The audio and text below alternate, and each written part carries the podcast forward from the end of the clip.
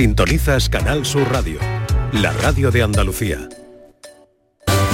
En Canal Sur Radio, gente de Andalucía con Pepe da Rosa. Queridas amigas, queridos amigos, de nuevo muy buenos días. Pasan cuatro minutos de la una y esto sigue siendo Canal Sur Radio.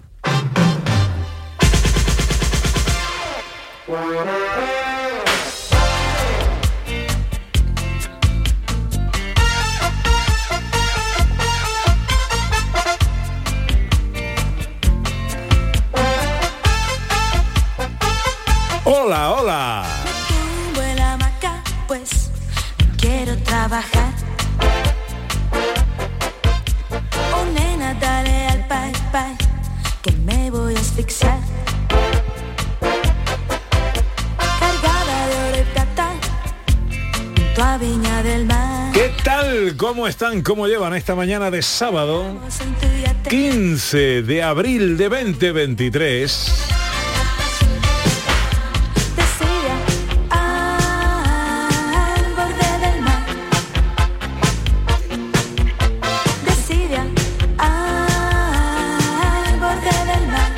Ojalá en la compañía de sus amigos de la radio lo esté pasando bien la gente de Andalucía.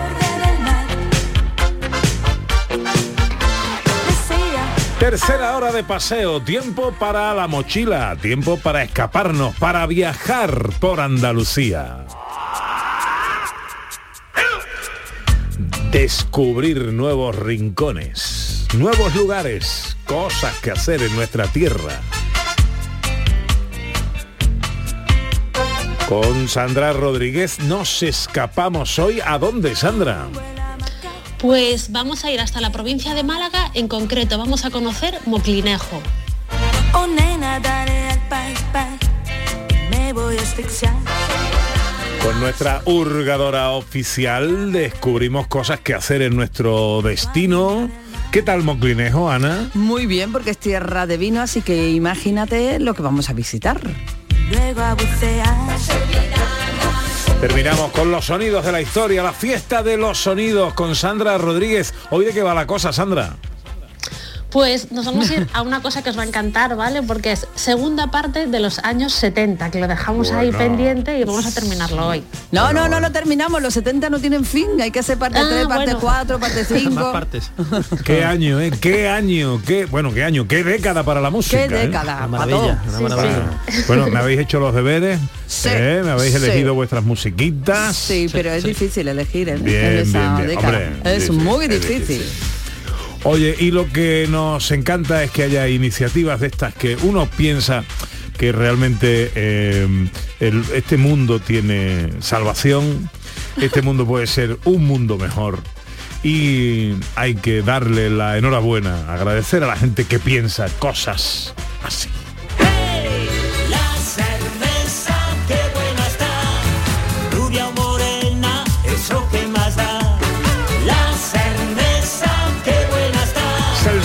Sueño de más de uno. Y de una, dice María Chamorro.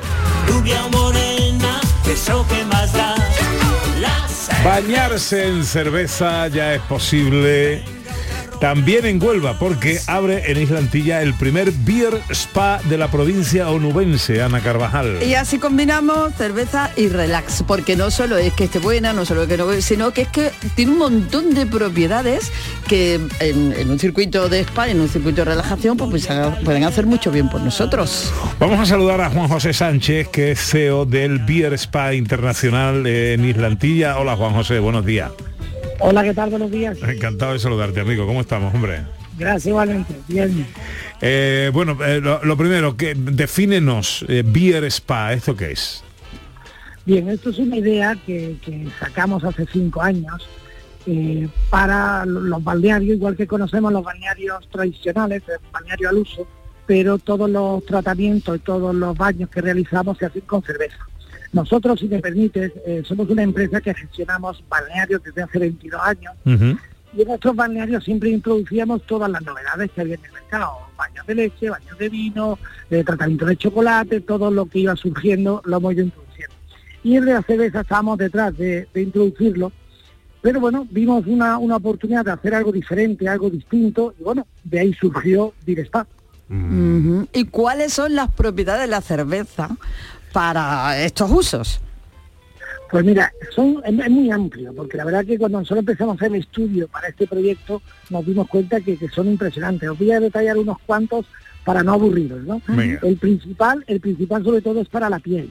Es decir, Guau. es un exfoliante, es un exfoliante natural eh, que cuando uno realiza el baño, cuando sale, sale del baño se nota la piel diferente, porque ha tenido una exfoliación importante. Eh, por ejemplo, cardiovascular, eh, hace que, el ritmo de- desde el corazón acelere un poquito y lógicamente nos bombee mejor en, todo nuestro cuerpo. Eh, es súper relajante, con lo cual co- contra el estrés es una maravilla, porque aparte de bañarnos la cerveza, que estamos dentro de un jacuzzi co- con esa cerveza, pues bueno, tenemos lo lúdico que ahora cuando eso contaremos, donde puedes también degustarla y todo eso ayuda a que, a que uno se relaje y, y, digamos disfrute de, de- de toda la experiencia. A ver, Esto quería, eh, quería preguntarte, porque qué tipo de, de- O sea, cuando hablas de un baño en cerveza, estamos hablando de un baño en cerveza eh, normal, de la que consumimos habitualmente. No, vamos a ver, nosotros lo que hacemos es generar una cerveza artesana. Es decir, si, si nos bañáramos en la propia cerveza que, que bebemos, esa cerveza tiene alcohol y pierde todas las propiedades de todos los componentes de la cerveza. Entonces, nosotros lo que realizamos es lo siguiente. En nuestras cubas, unas cubas que se hacen artesanalmente, lo hace un artesano carpintero, eh, en esa cuba lo que hacemos es la mezcla para crear la cerveza. Es decir, eh, la gente que, se- que, que le gusta la cerveza sabe que existen unos kits que los venden en cualquier tienda uno puede generar su cerveza en casa. Nosotros hacemos algo igual con la diferencia de que no la metemos en fermentación. Porque si la metiéramos en fermentación, entonces cogería alcohol y perdería las propiedades. O perdería mucha parte de las propiedades. ¿De acuerdo? Entonces, lo que hacemos es que cada vez que viene un cliente, vienen unos clientes, lo que hacemos es llenar la, la cuba y mezclar todos los componentes para que sea la cerveza. Un fabricante que nos visitó eh, en cierta ocasión eh, nos comentó que ellos le llaman eso el zumo de la cerveza.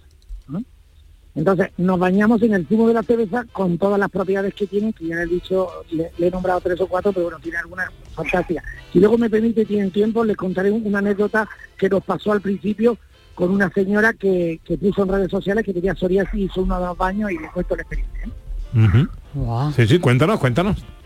Ah, pues, pues fue una cosa graciosa porque claro, nosotros nos conoció una señora se presentó, se dio su baño y lo que cuando salió comentó en redes sociales de que ella tenía psoriasis y que había notado una mejoría. Cuidado, no cura, nunca nos equivoquemos, ¿eh?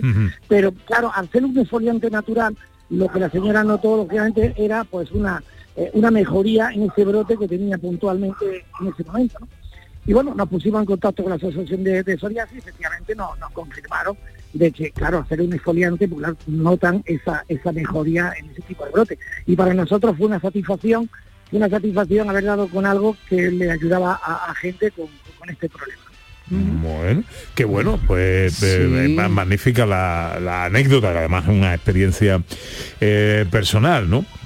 Bueno, eh, eh, ¿dónde está el Beer Spa eh, de Islantilla? Pues mire, en Libre Plantilla estamos dentro de una cadena, una cadena hotelera que se llama Hotel. Y entonces en el hotel que se llama Hotel Islantilla estamos ubicados. Es un hotel muy grande, 400 habitaciones, eh, tiene un palacio de congresos y eh, ha apostado por, por hacer o por, por ofrecer a todos los, todos los clientes suyos y los, gente, los clientes de, de- la zona, ofrecer una experiencia diferente y nueva. Y bueno, la verdad que, llevamos unos días y, está siendo una, una- una expectativa bastante buena. Qué bueno.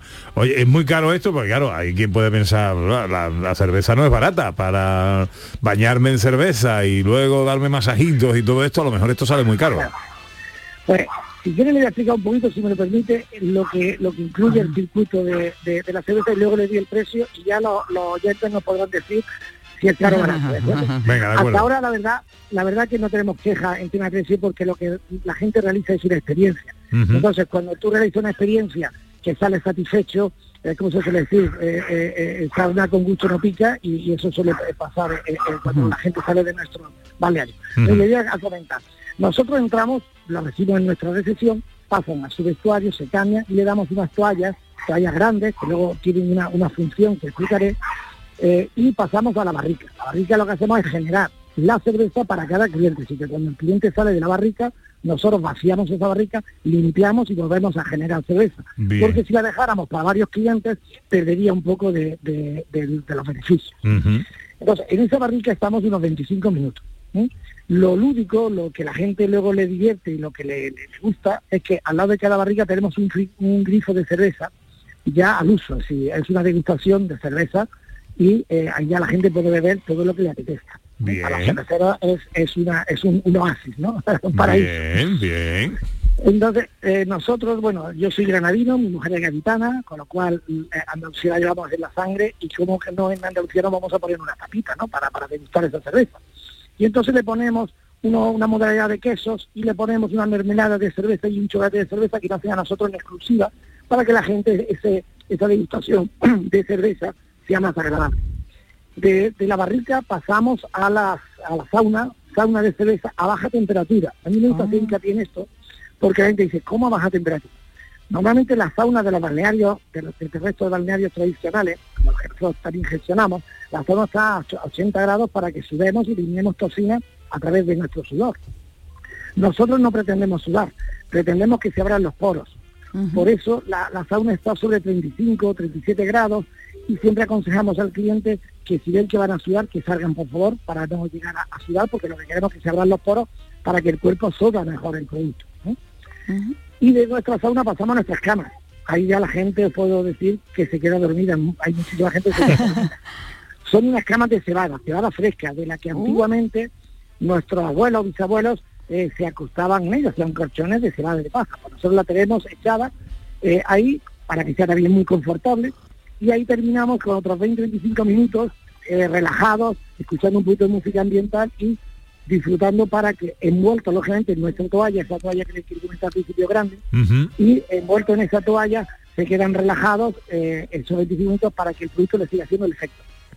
Qué bueno. Ese es nuestro circuito básico. ¿vale? Bueno. Eh, le voy a dar ya precio por si ya como querían. Ese vale por persona 56 euros, la pareja 110. ¿vale? Bueno, está muy bien. Y luego, luego podemos realizar todos los todos los tratamientos que nos podemos encontrar en cualquier otro balneario, eh, manicu- eh, perdón, eh, eh, masajes, eh, peeling, eh, tratamientos faciales, tratamientos corporales, pero todos elaborados con productos en exclusiva para nosotros de cerveza. Ujú. Bueno, eh, te, te tengo mucho interés. Hay un diploma de bautismo en cerveza. Correcto, efectivamente, efectivamente. Sí. Nosotros cuando, cuando hicimos este proyecto eh, teníamos que, que un poco darle a- a- al, al cliente que, que tuviera esta experiencia un recuerdo y pensamos Ah. en hacer ese tipo de, de- de diploma que bueno, a la gente la verdad que le gusta, la verdad que tema que Está muy bien. Qué bueno, bueno. eh, esto, toda la información la podemos tener en la web de la cadena que es Hotels. Hotels escrito eh, con la H después de la O. Eh, correcto, la O primero, la O primero. La O primero. OH Tels, Hotels Islantilla. El primer beer spa de la provincia de Huelva. Esto pinta muy bien. Veo muy callado a José Luis Ordóñez. No sé si es que eh, no le está, gusta es que la está cerveza. cogiendo sitio. Está reservando Estoy ya. reservando, reservando. Está hasta que me cogiendo sitio ya. Juan José Sánchez es el CEO del Beer Spa Internacional. Muchas gracias por atendernos, enhorabuena y que, eh, bueno, oye, que esto, eh, que tenga éxito, porque eh, es novedoso, desde luego, y pinta bastante bien. Por ahí nos veremos seguro. Muy bien, pues muchísimas gracias, muy amables. Chavoccia la cevecha che c'è ciuvia la cabeccia anda chava ciuve cive otto bacio de cevecha otto bacio de cevecha anda chava ciuve cive che chavoccia la cevecha che c'è ciuve Bueno, pues eh, seguimos viajando ¿eh? de Islantilla, donde hemos conocido este primer beer spa de la provincia de Huelva. Nos vamos a ir a Málaga enseguida. Nos vamos de escapada con Sandra Rodríguez. En Canal Sur Radio, gente de Andalucía, con Pepe La Rosa. Los fines de semana nos despertamos en los mejores rincones de Andalucía para que conozcas su historia, su cultura, sus curiosidades, sus leyendas. Te invitamos a conocer una Andalucía llena de talento, hermosa, fascinante y única. Andalucía nuestra. Los sábados y domingos desde las 7 de la mañana en Canal Sur Radio con Inmaculada González. Más Andalucía, más Canal Sur Radio. Vete a dormir con una sonrisa, con el show del comandante Lara. El humor más travieso, los invitados más divertidos, las mejores versiones musicales de Calambre. El show del comandante Lara. Los domingos en la medianoche en Canal Sur Radio. Más Andalucía, más Canal Sur Radio. En Canal Sur Radio, gente de Andalucía con Pepe da Rosa. Una veraita alegre, con luz de luna o de sol, tendía como una cinta con su lado de arrebol. Viajamos con nuestra historiadora Sandra Rodríguez, con nuestra hurgadora Ana Carvajal, descubriendo nuevos rincones en Andalucía, lugares eh, que conocer, que disfrutar, cosas que hacer, actividades que realizar. ¿Dónde nos escapamos hoy, Sandra? Viajamos a Moclinejo, en Málaga. En la comarca de la Axarquía y rodeado de montañas, nos encontramos esta localidad de la provincia malagueña a 27 kilómetros de la capital, puerta de la Ruta de la Pasa y de la Ruta del Vino.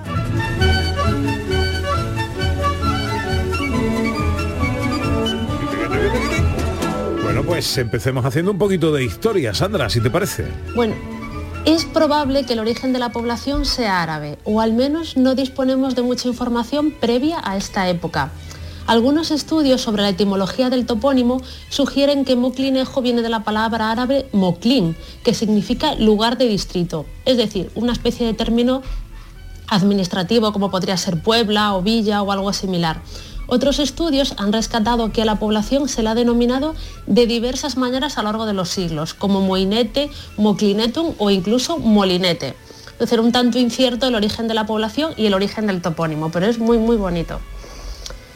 En tierras de Moclinejo, las tropas cristianas del adelantado de Antequera, Pedro Enríquez, sufrieron una gran derrota frente a los musulmanes el 21 de marzo de 1483.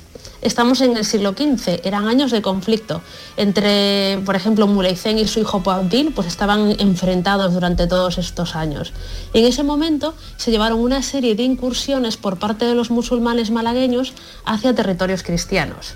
Claro, la pérdida de vidas humanas y la amenaza con la pérdida territorial, en un claro momento en que los cristianos tenían la mirada fija en la conquista de los territorios, hizo que se organizase un ejército cristiano, un pequeño ejército, o no tan pequeño, porque era a lo mejor más de 2.000 efectivos, que entró por la Axarquía, por la zona donde se encuentra Moclinejo. Los vecinos de los pueblos de la Axarquía se refugiaban en castillos difícilmente conquistables, pero los cristianos eh, quemaban aldeas, destrozaban cultivos y cogían todo lo que podían, hasta el punto que los musulmanes contraatacaron con toda su virulencia hasta acabar con esta ofensiva cristiana.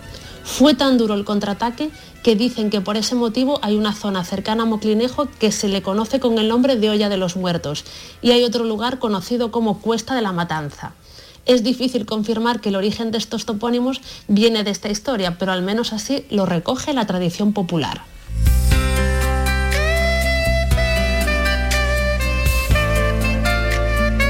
Un poquito hablando de historia y nos vamos a un poquito más tarde, ya integrado en el reino de los reyes católicos, pues Moclinejo va a tener mucha importancia, cierto auge, gracias a sus viñas, ¿vale? A las uvas que comentabais antes y de las que hablaremos más en profundidad un poquito más adelante. Bueno, estas viñas, ¿vale? Van a ser duramente afectadas tras la plaga de la filoxera del siglo XIX, aunque por suerte hoy en día todavía se puede disfrutar de los vinos de esta localidad. Esto es muy interesante, ¿vale? De la filo- filoxera. No sé si todo el mundo está al corriente, pero lo comentamos un poco. Es una enfermedad que viene de, de América y que llega a Europa allá por el año 1863, más o menos. Eh, en el año 1868, como cinco años más tarde, había destruido prácticamente todos los viñedos del sur de Francia. ¿Esto qué conlleva? Que los vinos españoles empiecen a exportar, porque todavía había producción de vinos en España, después de, llegó la filoxera a España después de Francia. En España entró por tres focos, ¿vale? Por Oporto, por la zona cerca a la frontera con Portugal, por Málaga y por Gerona. Vale, pues en Málaga, ¿vale? Se, se ha recogido, ¿vale? Distintos informes y artículos de periódicos que llega la filoxera en julio del año 1878 y en concreto a una finca que se conoce como La Indiana, que estaba en Moclinejo, ¿vale? Aquí está, en este punto donde estamos ahora, pues donde dicen que entró por primera vez la filoxera en la provincia de Málaga. Dicen los estudios que fue a través de un comerciante madrileño que compró pies americanos ya infectados, ¿vale? Con la filoxera, que es una especie de bichito que ataca a las plantas y que se los dio el dueño de la indiana, este los plantó y a partir de ahí pues se extendieron por toda la provincia de Málaga. Eh, hay que decir, eso sí, que durante un tiempo popularmente se decía que esta plaga de filoxera la habían traído los bandoleros desde Gibraltar, ¿vale? Mentira, ¿no? Fue, se descubrió después con estudios que había venido a través de este comerciante madrileño. Bueno, la expansión fue muy importante, pero desde que se conoce este primer foco aquí en Muclinejo hasta que llega a la Sierra Morena, ¿vale? Que estamos todavía en Andalucía, pues pasan unos 35 años. ¿Por qué es tan importante a nivel español esta plaga de filoxera y por qué afectó tanto a los viñedos de Andalucía? Porque al centro de España, la parte de La Rioja, de Tierra de Barrios, de, Tierra de Barros, perdón, de La Mancha, Cariñena, llegan como 45 años más tarde la, plaga de la filoxera. Entonces, tiene es cuando los cultivos de vino en toda esta zona van a tener muchísimo más peso que los que eran tradicionalmente, como era acá en la zona de Cataluña, de Andalucía o la cuenca del Duero. ¿No? Pues parece ser que este primer foco de filoxera lo tenemos aquí en Moclinejo.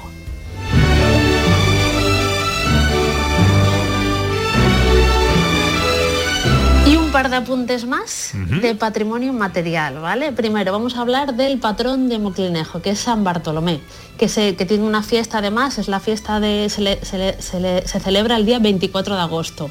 Hay una leyenda, una tradición popular que dice que, en Moclinejo la devoción a San Bartolomé Apóstol viene porque en el siglo XIV la primera capilla cristiana que se crea aquí se termina de construir justo el día 24 de agosto, que es el día de San Bartolomé, y por ese motivo dicen que el patrón del, de Moclinejo es San Bartolomé Apóstol. No obstante, ¿vale? esto lo recoge el Instituto Andaluz de Patrimonio Histórico, dicen que junto a, a San Bartolomé Apóstol hay otro santo que tiene mucho peso también en Moclinejo, que es San Sebastián. ¿Esto por qué es? Porque en el siglo XVIII se dicen que este santo ayuda a salvar al pueblo de una epidemia de cólera y por eso se le rinde también homenaje a San Sebastián. Pero realmente el patrón a día de hoy de Moclinejo es eh, San Bartolomé Apóstol. Y otra, la otra parte de patrimonio material que vamos a comentar también son los verdiales. Y es que estamos en la Xarquía, en la provincia de Málaga, y Moclinejo también tiene mucha importancia esta, esta cultura, esta tradición, esta manifestación festiva, ¿no? como recogen los estudios, que es de un origen antiquísimo y además campesino. Toda la comarca de la Xarquía, el Valle del Guadalhorce y los Montes de Málaga, pues tienen tradición en los verdiales. Aquí en, en Moclinejo hay una escultura que se llama Homenaje al Fiestero, donde se rinde culto a estos verdiales, que es una especie de fandango cantado y bailado, que se acompaña con una- un violín, una guitarra, pandereta, platillos, castañuelas, incluso algunos estudios dicen que la o bandurria. Es importantísimo y hoy está además protegido como uno de los expresiones culturales de Andalucía más prestigiosas.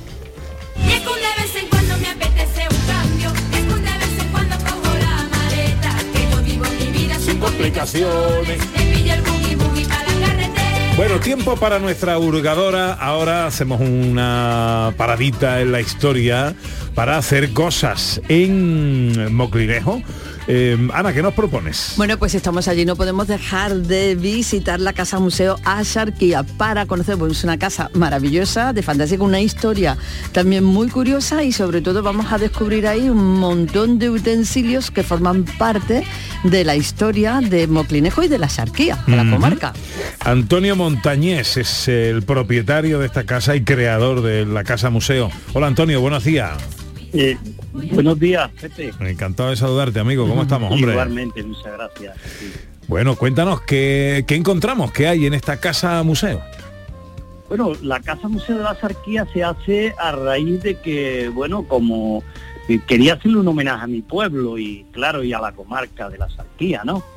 Entonces de ahí parte la iniciativa, la idea que, que se me ocurre hacer una casa y bueno, y fue además reco por el por el tiempo que es cierto que tardé, tardé un año, pero en ese año no pude dormir, ¿no? De noche tenía que pensar lo que al otro día me pedían el arbañí y el cerrajero y, y todo el equipo mm, para hacer, ¿no? Y eso no venía en los libros y entonces de ahí, ya te digo, un año sin dormir.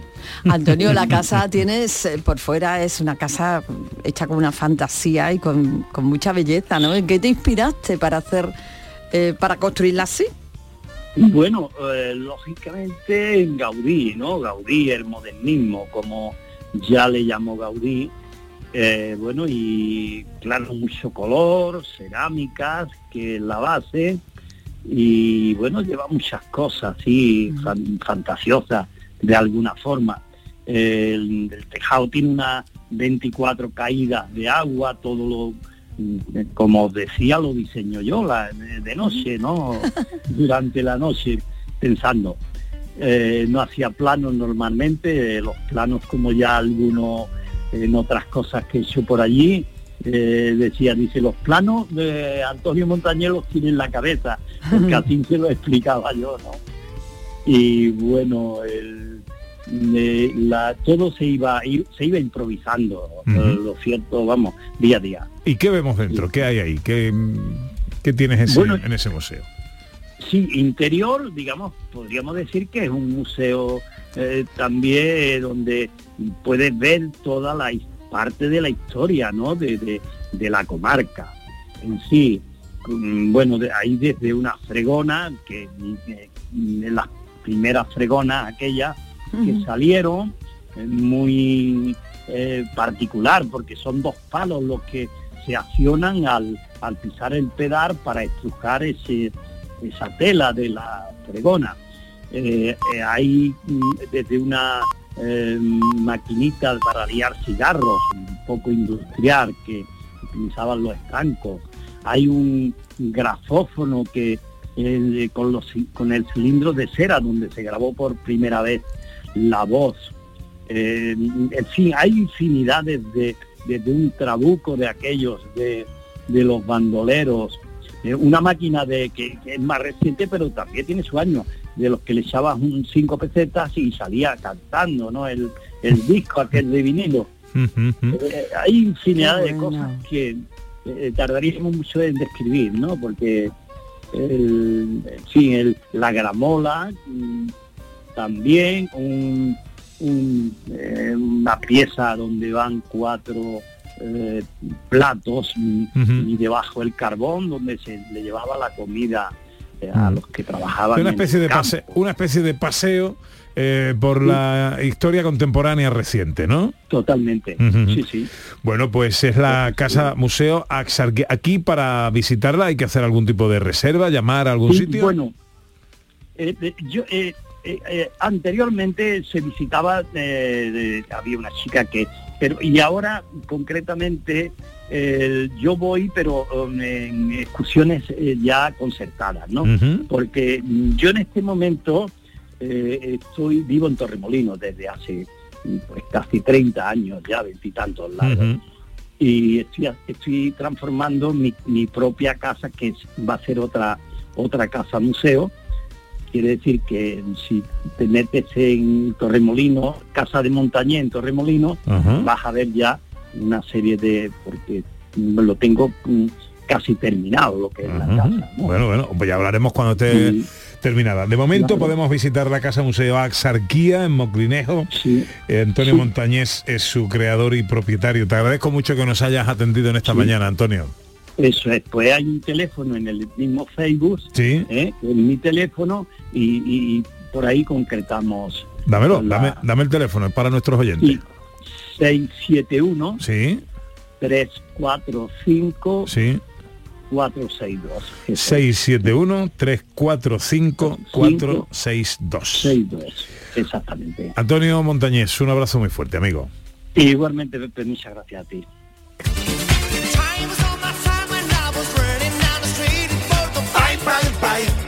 Visitas indispensables, Sandra. Bueno, la primera vamos a recomendar visitar la iglesia de Nuestra Señora de Gracia. Es un edificio del siglo XVI con reformas del siglo XVIII, pero también se le han hecho muchas transformaciones en época reciente, a finales del siglo XX, entonces está bastante cambiado. La iglesia es de dos naves, separado por arcos de ladrillo, y tiene una torre cuadrada con remate piramidal de teja. Lo más destacable es que en su interior se guarda la imagen de San Bartolomé, el patrón de Moclinejo, y, y una imagen también bastante importante, singular, de Cristo en su sepulcro. Entonces nuestra primera recomendación es la iglesia de Nuestra Señora de Gracia.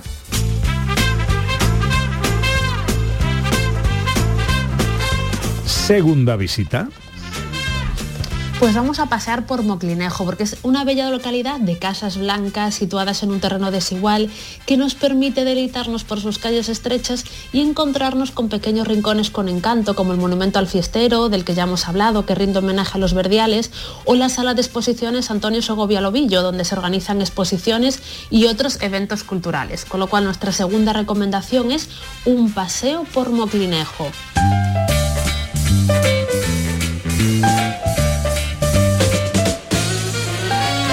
Y tercera visita.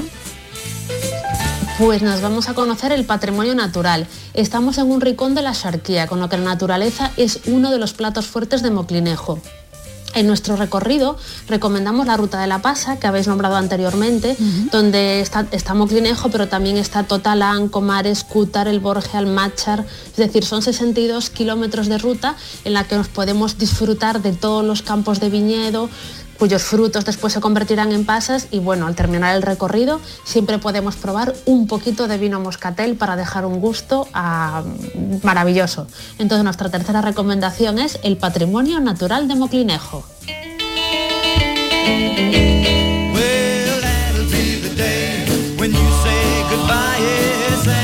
Pues ahí están las tres visitas indispensables que nuestra historiadora Sandra Rodríguez nos recomienda en la escapada a Moclinejo. La iglesia de Nuestra Señora de Gracia, un paseo por Moclinejo y el patrimonio natural. Hacemos una segunda parada ahora.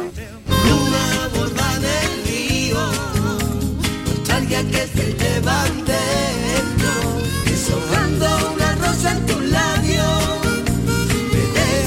Ana Carvajal y siendo puerta de la ruta de la pasa y de la ruta del vino, me puedo ir imaginando algo, ¿no, Ana? Ya te lo anticipé al principio, pero nos podemos ir de Moclinejo sin visitar una bodega para conocer la elaboración de los vinos de la charquía. Claro que sí. Pues vamos a la bodega Antonio Muñoz Cabrera. Juan Muñoz Anaya es el propietario de esta bodega. Hola Juan, buenos días. Buenos días, Pepe y Ana. Buenos días a los dos. Buenos días. De saludarte, hombre. Cuéntanos, eh, ¿qué tiene de particular, qué tiene eh, de especial esta bodega Antonio Muñoz Cabrera? Pues te cuento, la, la bodega ya tiene casi 100 años. La inició mi abuelo allí por el año 1925, para el año 27 cuando ya la da de alta, ¿no? Como industria. Y, y hasta la, desde esos años hasta el año 2000 casi, ¿no? Hasta el año 97 que se jubila mi padre, bueno, y- y- al principio está mi abuelo, mi tío, demás, ¿no? Falta de continuar mi padre y, y hasta el año 2000, un poco antes, pues éramos una bodega que elaborábamos los vinos del terreno, como tantas bodegas había de esos pueblos, la Zarquía, los Montes de Málaga, y ya está, ¿no? Pero a partir de ahí, pues eh, creamos una sociedad, mi hermano y yo, y eh, intentamos aprender a, elabo- a- a elaborar otros vinos, modernizamos la bodega, eh, y a partir de, de esa fecha, pues ya en vez de elaborar tres vinos como teníamos, pues tenemos una infinidad, más de 20 vinos, partidas pequeñas, eh, que va de todo, desde vinos blancos jóvenes hasta vinos secos, dulces con 40 años en el mercado.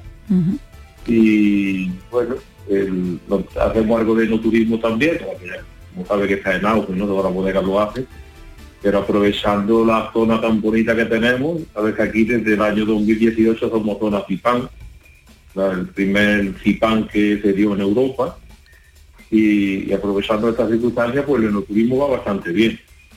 Los vinos que elaborábamos antes eran solo tres vinos en, en una cantidad más grande, son partidas pequeñas donde procuramos eh, elaborar continuando lo que la naturaleza empieza, de forma que elaboramos más bien vinos de parcela, ¿no? Tenemos Ujú. 36 hectáreas desde los montes de Málaga hasta la Maroma, o sea, en todas las arquías.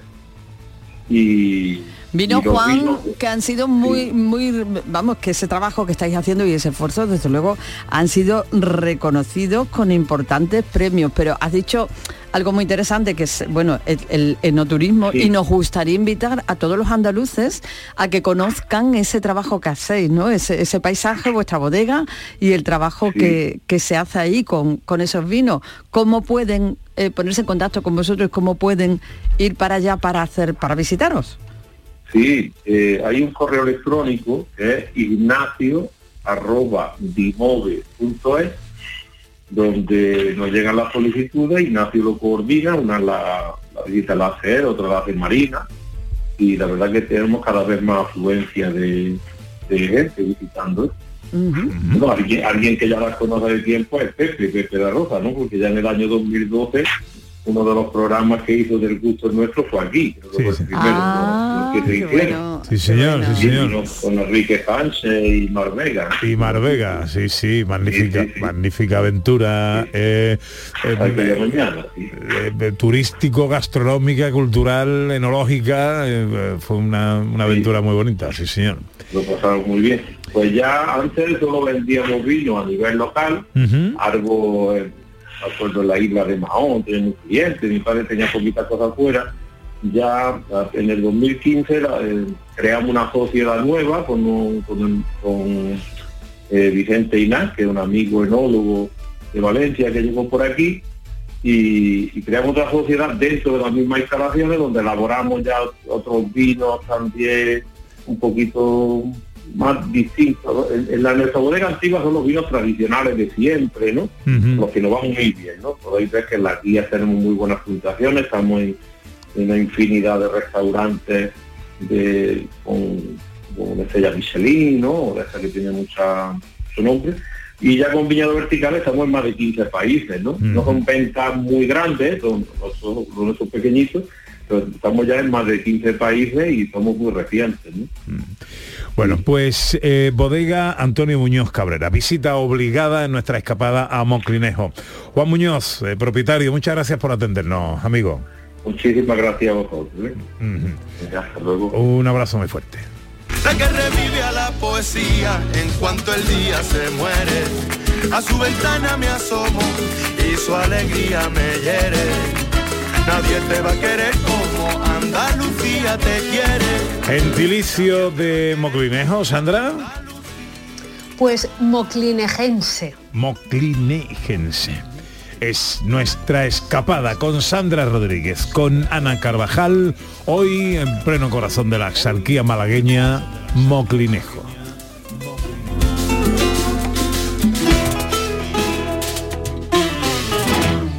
La de la mezquita. Enseguida, los sonidos de la historia. Gente de Andalucía, con Pepe Rosa. La mañana de Andalucía con Jesús Vigorra es una auténtica referencia en la radio. Información útil, actualidad y sobre todo cercanía, por muy lejos que estés. Yo llevo en mi maleta garbanzo, lentejas, chorizo. Para hacerme en invierno aquí en Suiza con el frío que hace unas buenas ollas de, de lentejas y de garbanzo. Y os hablo desde el sur de Inglaterra. Y bueno, Jesús, lo de los huesos del puchero, eso es algo básico para un andaluz en el extranjero. La mañana de Andalucía con Jesús Vigorra. Contigo estés donde estés. De lunes a viernes desde las 6 de la mañana. Más Andalucía, más Canal Sur Radio. Super sábado en la gran jugada de Canal Sur Radio. Duelo de gallitos por el ascenso en Los Cármenes. Granada, Las Palmas a la hora del café. En el Villamarín, Real Betis, Español para la merienda y en la tacita de plata a por otro gigante a la hora de la cena. Cádiz, Real Madrid. Síguenos hoy sábado, desde las 3 de la tarde en la gran jugada de Canal Sur Radio, con Jesús Márquez y todo el equipo de comentaristas. Más Andalucía, más Canal Sur Radio. En Canal Sur Radio, gente de Andalucía, con Pepe da Rosa.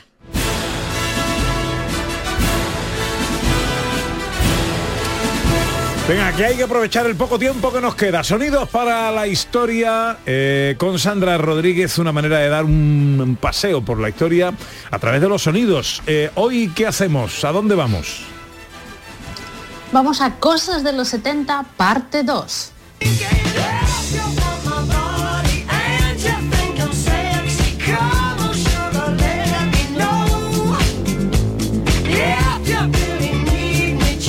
Sing and Sexy con Rod Stewart, año, el año no lo sé, pero es de, los, 70. es de Oye, los que 70. viene Rod Stewart ahora de concierto. Ah, pero, oye, ya os digo, eh, la década de los 70 musicalmente brutal, ¿eh? Irrepetible, Irrepetible. irrepetible, irrepetible. Sandra, Bueno, en España en la década de los 70 van a pasar muchísimas cosas, ¿vale? Fue un poco la época de contracultura, del cambio, la gente tenía ganas de que pasasen cosas, sobre todo la juventud que tras el baby boom de los 60 era muy abundante, ¿vale? Había mucha, mucha gente joven. Es también la década en la que Bill Gates va a fundar Microsoft. Aparece el vídeo beta y el VHS. Steve Jobs empieza con Apple ya de aquellas, ¿vale? Un garaje, hay una leyenda ahí que dice que con muy pocos medios, ¿no? Y también es la época, los 70, en que empiezan las reivindicaciones por los derechos de la mujer. Claro que esas cosas son muy lentas, entonces no debe extrañarnos que en aquellos años todavía podíamos escuchar anuncios como estos. Me parece que me ha quedado estupendo. Ojalá le guste. ¿Qué pinta más buena tiene esto? Debe estar riquísimo. Es emocionante pensar con qué cariño lo habrá preparado. Se ha tenido que pasar la mañana en la cocina. Uf, uy, uy, uy, uy, uy. ¡Qué bueno te ha salido! ¡Qué alegría! He acertado. Qué acierto fue también elegir una cocina corcho. Mi cocina corcho. ¿Cuántos momentos felices como este me vas a proporcionar? Corcho, mi cocina. Dios. Habría que hacer ahora la versión 2023 del anuncio. En las de do- 2023 él es el que cocina, claro, seguro, vamos. Él está en la cocina haciendo ahí pucheritos y estas cosas. Bueno, eh, selección musical de nuestro A ver. equipo. Claro, es que los años 70 dan tanto de sí. Esta es la elección de Sandra.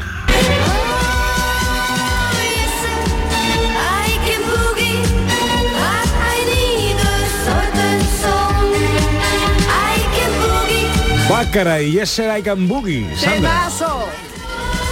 A ver, poco hay que decir, ¿eh? yo creo que ya me repito con este tema, pero es que me No parece tan nada, brutal. Hay no pocos, pocos, eh, pocos dúos musicales de los 70 que hagan temajes como este, ¿eh? pero es que hay varias canciones de Bácara que son súper buenas.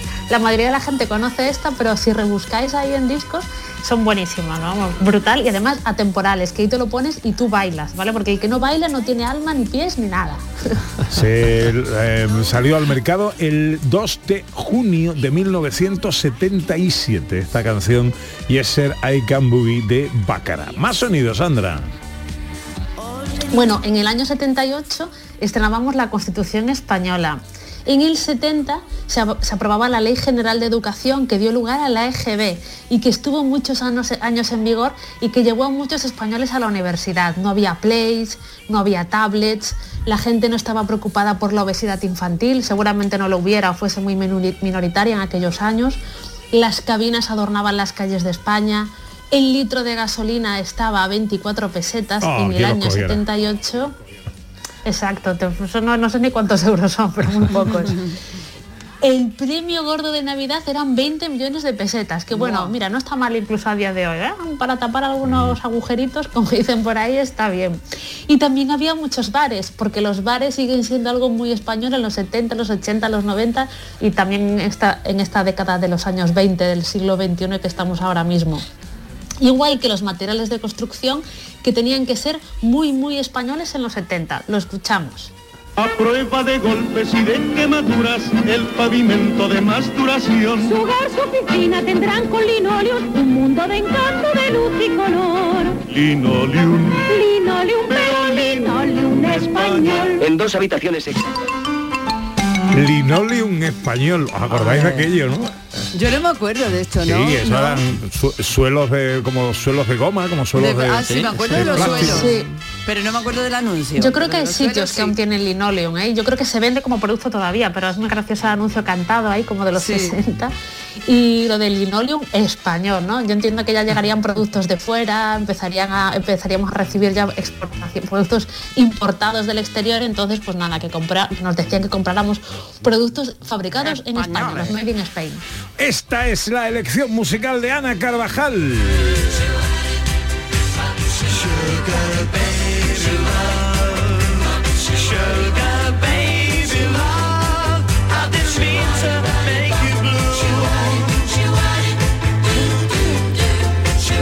¿Por qué ha elegido esta canción? Porque me encanta, porque da subidón, la ponía mucho los coches locos en aquellos tiempos.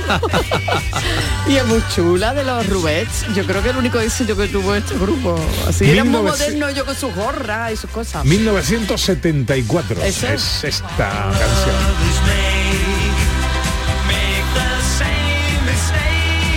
Hombre, mola mucho. Mola. Sí, muy chula, Más sonido, Sandra. Bueno, vamos a hablar de un señor, ¿vale?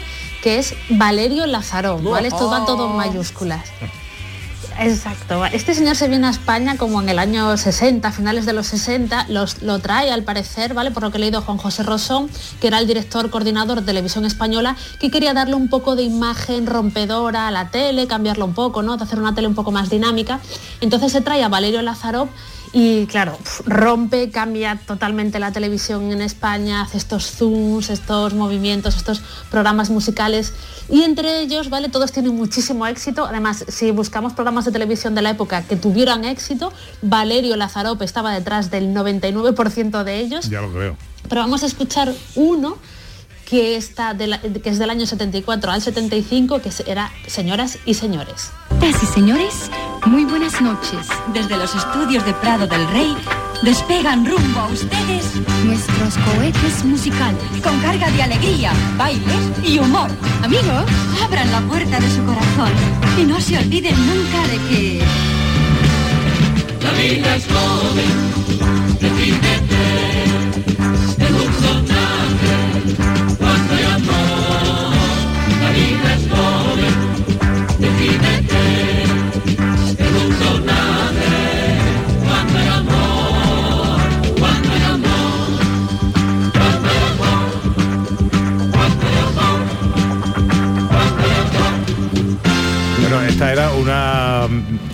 unas cabeceras enormes, eh, de- de- larguísimas. eh, porque esto eran tres minutos de cabecera por No ahí, había prisa, no había Pero prisa eran muy esa época. chula, eran muy chula, eran una obra de arte, hombre. Hombre, ya lo por creo, ya favor. lo creo que sí. Bueno, este programa eh, estaba presentado por Victoria Vera. Victoria Vera. ¿eh? Ostras. Entre ¿Esto- otras. ¿Esto fue antes o después del 1? Estuvo en un 2-3 Victoria Vera, ¿no? Pues yo liado. Estoy liado. Pero esto, yo creo que esto es anterior. Qué yo fuerte. diría que es anterior. Qué fuerte, qué fuerte. Música de Augusto Alguero, dirección de Valerio Lázaro, María José Cantudo también, Ángela Carrasco. Guau, Eh, mi padre mía. también estuvo un tiempo ahí como casi de presentador de este programa. Historia de la tele y el ballet Zoom, el famoso. Por supuesto, el ballet Zoom. Ay, que ballet los conocí yo al ballet Zoom. Hoy me enseñaron a bailar a mí el ballet Zoom. En la década de los 70 eh, se lanza posiblemente una de las mejores canciones de la historia. Quizá porque mi niñez sigue jugando en tu playa. Y escondido tras las cañas duerme mi primer. Llevo tu luz y tu olor por donde quiera que vaya. 1971, ¿eh? lanzamiento de Mediterráneo, de Qué Serrat. macho. Sí, sí, esta es de las canciones que recuerdo yo de pequeño también. Es que es, es una canción eterna, vamos. Sandra, más sonidos. Bueno, nos vamos a ir de nuevo. Ahora vamos con los niños, ¿vale? Hemos visto ya, señoras y señores, para los mayores, los niños. Vamos a un programa que se emitió entre el 71 y el 74. Se emitía de lunes a viernes por la tarde y era al parecer una adaptación de un programa de la BBC que se llamaba Play School. Ojo, que estaba, eh, tenía guiones ya de Lolo Rico, que es la que después, años más tarde, nos traía la bola de cristal. Estamos hablando de La Casa del Reloj. Escuchamos.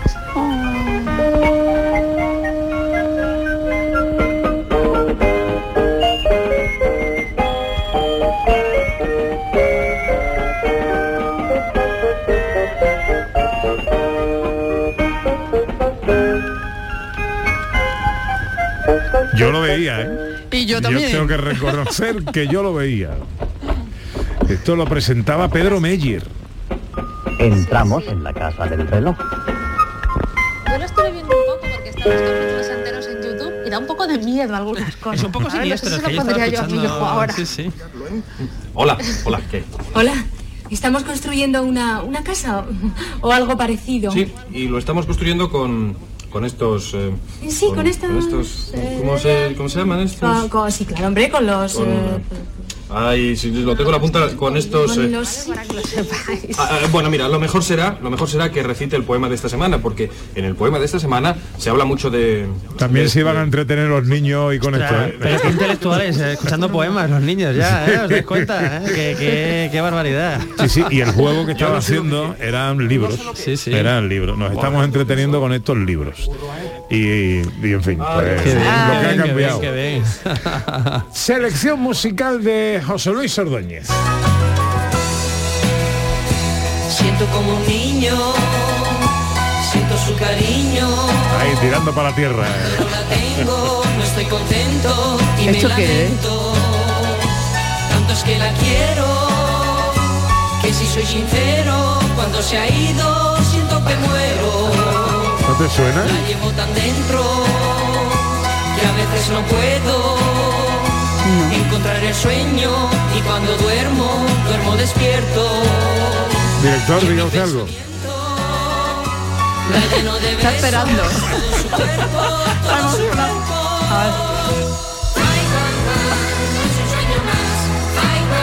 Es que con este, con este estribillo no le puedes pedir nada más a la música de los 70. Five One One, de los puntos, ¿no suena?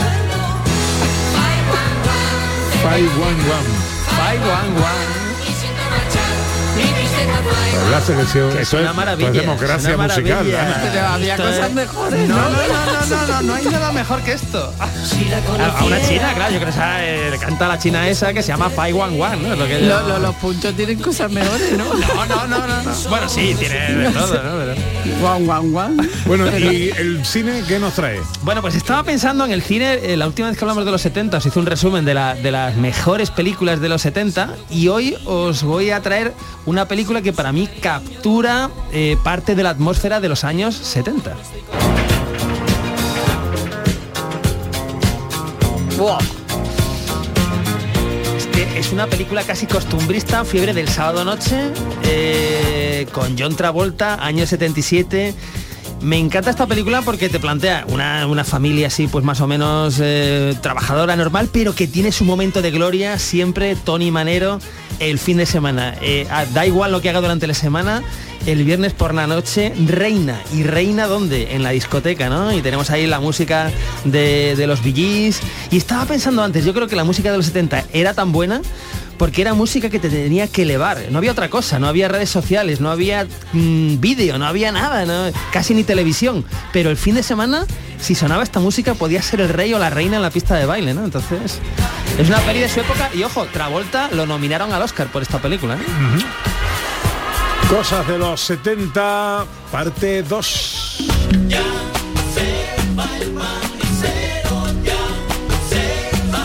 Bueno, hay que irse. Sandra, ¿qué vas a hacer hoy? Pues voy a dar apiretal y antibióticos. Oh, un besito para Roy, que mejore prontito. Cuidar al pequeño Roy. Bueno, cuídate, pasa una buena tarde, Sandra. Gracias. Que tendrá nuestro director un chiste inquietante con el que terminar el programa de hoy.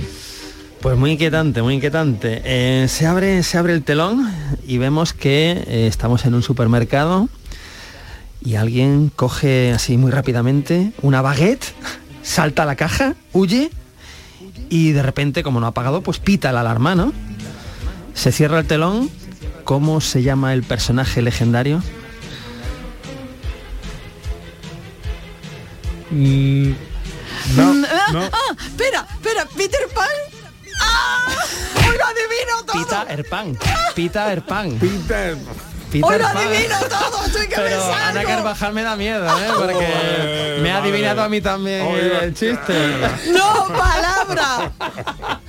No, qué miedo me da esto, ¿eh? qué miedo, qué miedo.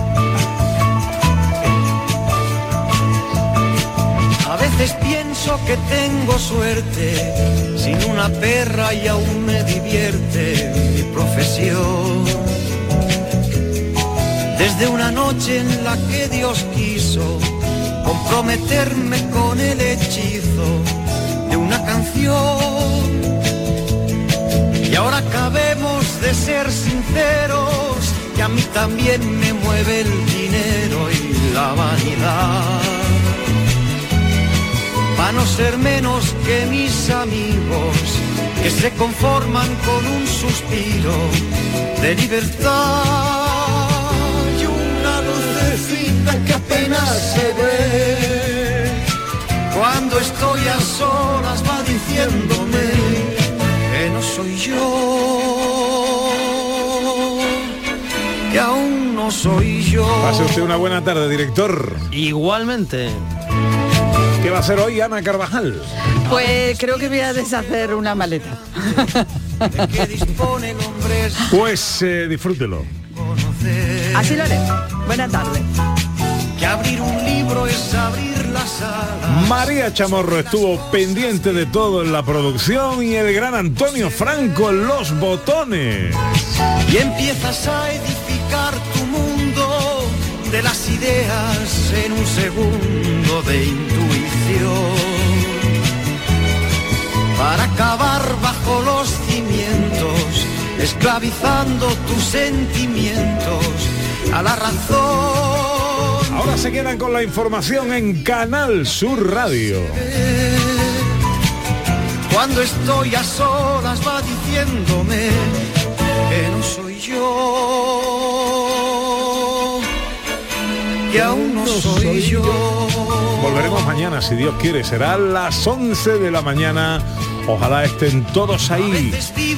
Gracias por su compañía. Sean inmensamente felices, amigas, amigos. Adiós. por un cachorro que se extravía y así yo entiendo a mis alegrías.